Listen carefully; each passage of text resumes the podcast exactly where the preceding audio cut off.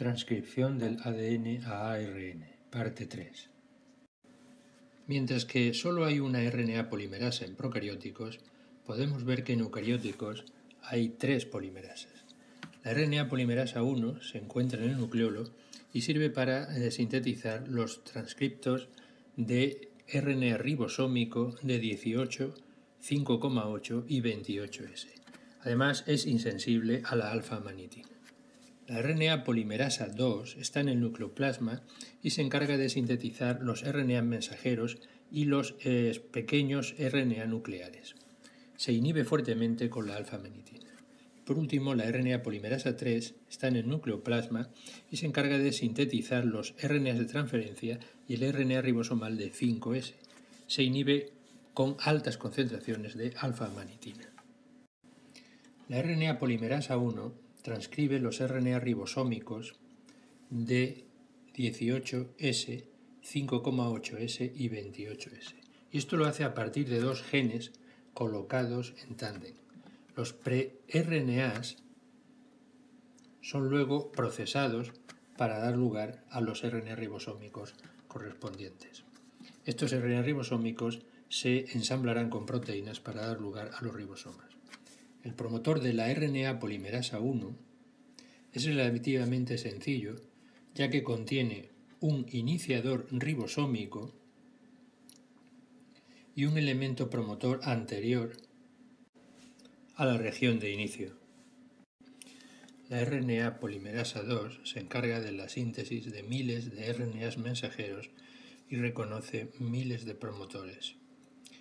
Por tanto, la formación del complejo de transcripción es más compleja con la adición secuencial de distintos factores de transcripción, tal y como se indica aquí.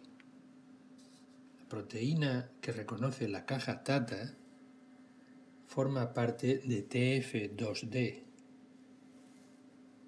Interacciona con el DNA como una silla de montar, induciendo una especie de curvatura.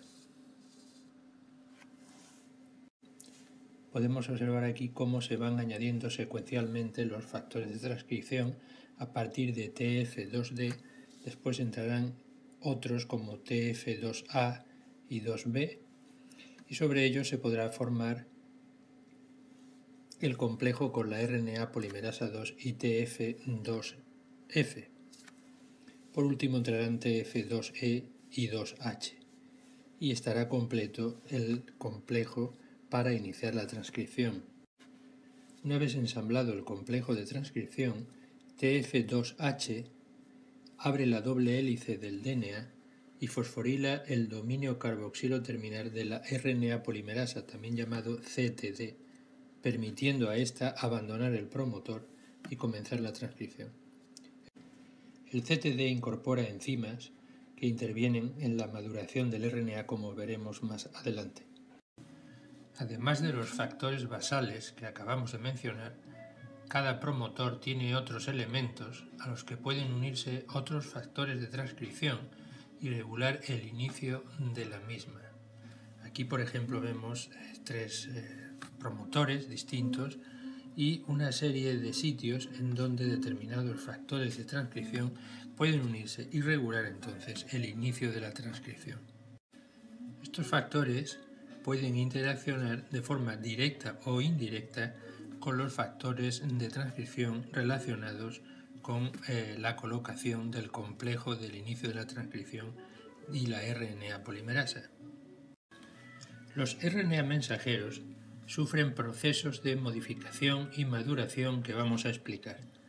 Uno de ellos es la adición en el extremo 5' del RNA del casquete o CAP, una enzima, la guanililtransferasa, añadirá una guanosina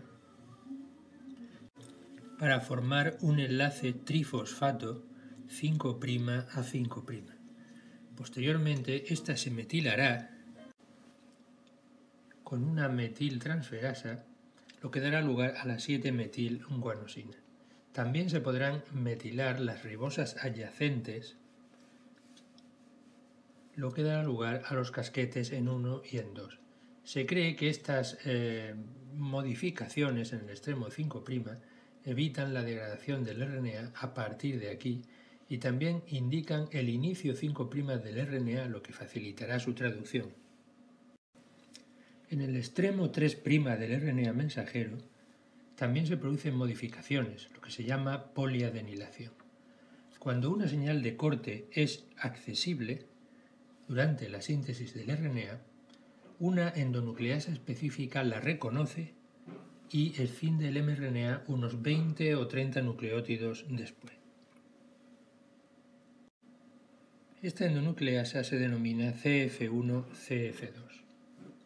Posteriormente, una polia polimerasa añade una cola de aproximadamente 250 adenilatos.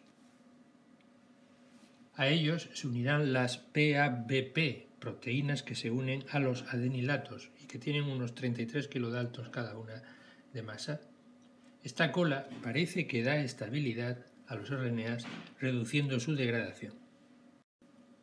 Existe una relación entre el casquete en el extremo 5' y la poliadenilación en el extremo 3' del RNA mensajero. Las proteínas que se unen a los adenilatos son capaces de interaccionar con factores de traducción que a su vez contactan con el inicio del RNA mensajero, produciéndose una circularización. Esto hace más eficiente el inicio de la síntesis de proteínas porque el complejo ayuda a reclutar a la subunidad ribosómica pequeña de 40S hacia el inicio del RNA mensajero y posteriormente a que la síntesis empiece. La información contenida en el RNA mensajero puede alterarse si alguna de sus bases se modifica químicamente después de la transcripción. Este proceso se denomina edición del RNA mensajero. Un ejemplo es la edición del RNA que codifica la apolipoproteína B. Esta proteína interviene en el transporte de triacilgliceroles y colesterol al formar una envoltura alrededor de estos. Existen dos tipos de apolipoproteína B que derivan del mismo gen. En hígado está la forma completa, ApoB100, que consta de la región para la formación de la lipoproteína y otra que es reconocida por el receptor de lipoproteínas de baja densidad.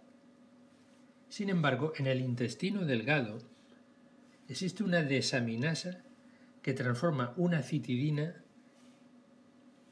en uridina, generándose una señal de paro, UAA, en la síntesis de proteínas y por tanto la forma truncada ApoB48, que carece de la parte reconocida por el receptor, aunque puede dar lugar a lipoproteínas. Otro caso importante de edición del RNA es el del receptor de glutamato.